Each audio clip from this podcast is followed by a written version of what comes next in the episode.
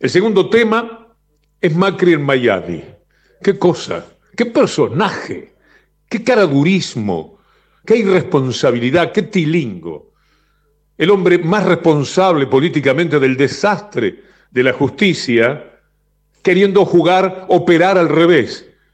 El tipo de la mesa judicial, el espía jefe, el perseguidor de empresarios que no se ajustaban a sus órdenes, Verbigracia, tema Indalo, López de Sousa, el extorsionador que denuncia eh, todo lo que es cuando va a apretar al dueño del Canal América, Daniel Vila, para robarle a nombre de Mañeto, contado por Daniel Vila.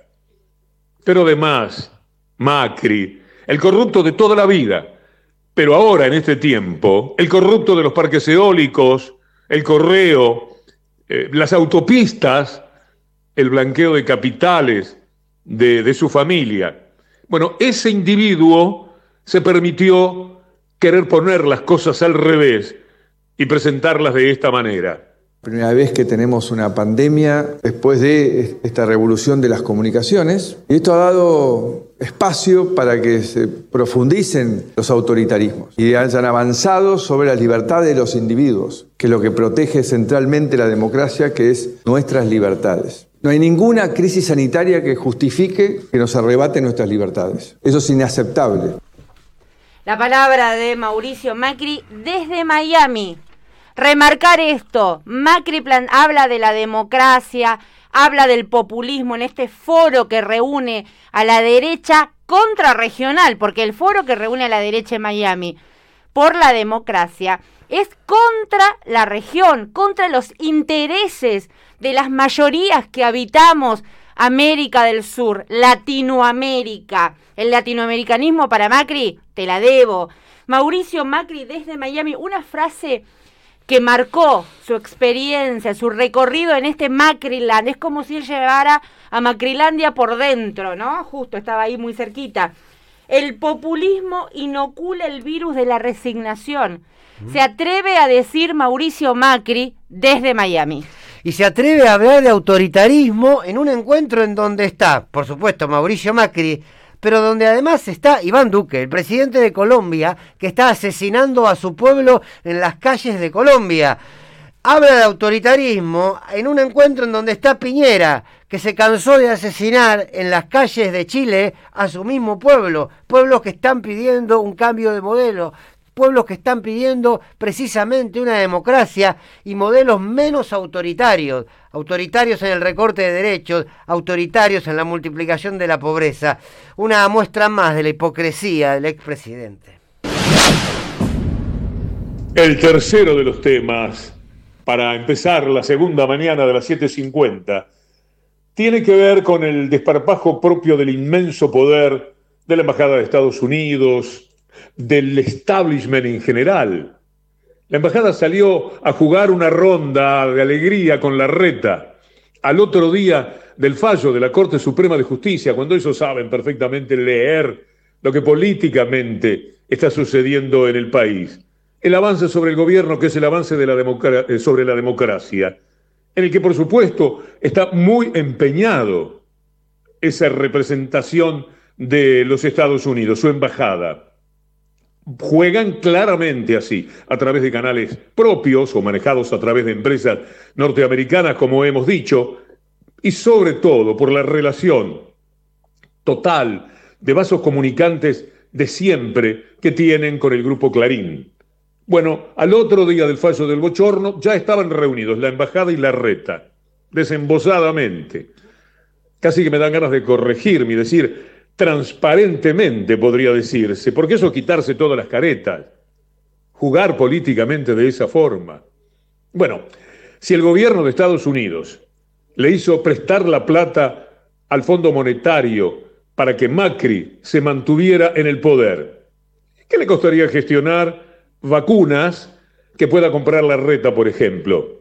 Y que le sirva a la reta como el espaldarazo que la embajada, los medios, el establishment, el empresariado, el poder real de la Argentina le quiere dar para que sea el presidente de la República.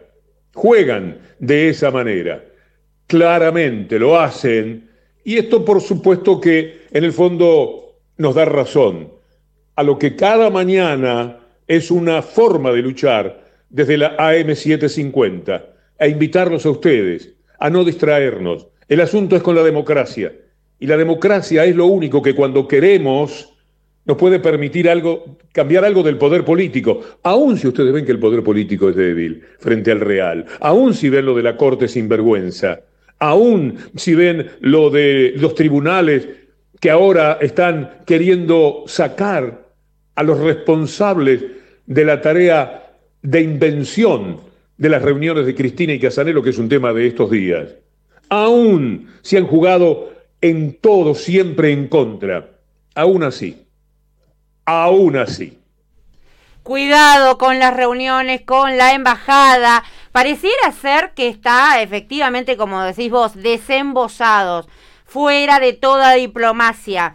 La reta se pone el traje de mandatario de la Argentina, así se ve él, así se visualiza. ¿Qué son estos tres ejes de supuestas políticas sanitarias que supuestamente trató con la funcionaria de la Embajada de los Estados Unidos, la encargada de negocios, Mary Kay Carson. ¿Qué hizo? ¿Qué fue ese encuentro?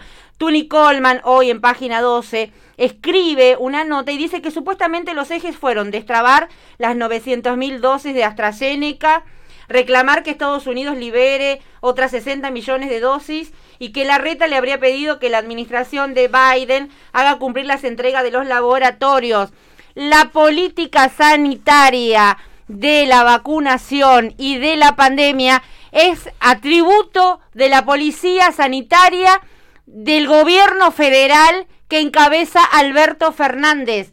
Te estás poniendo el traje antes de tiempo, antes de la foto. La embajada se reúne con un candidato a presidente que ya no puede ocultar sus intenciones como la reta.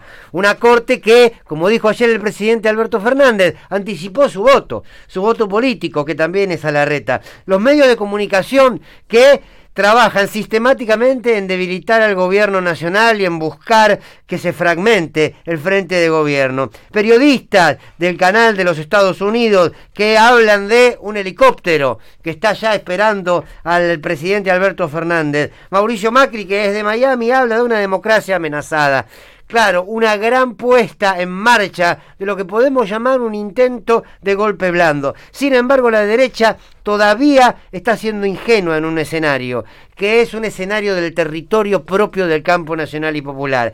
Es la pandemia la que todavía no permite que la historia del campo nacional y popular, que muchísimas veces se dio en la calle, pueda salir a escena porque todavía es muy fácil para la Corte Suprema fallar como falla, porque no tiene a centenares y centenares de argentinos y argentinas en la puerta movilizándose. Cuando ese territorio vuelva a ser un lugar donde habitar y donde dar las peleas, seguramente las correlaciones de fuerza también serán distintas.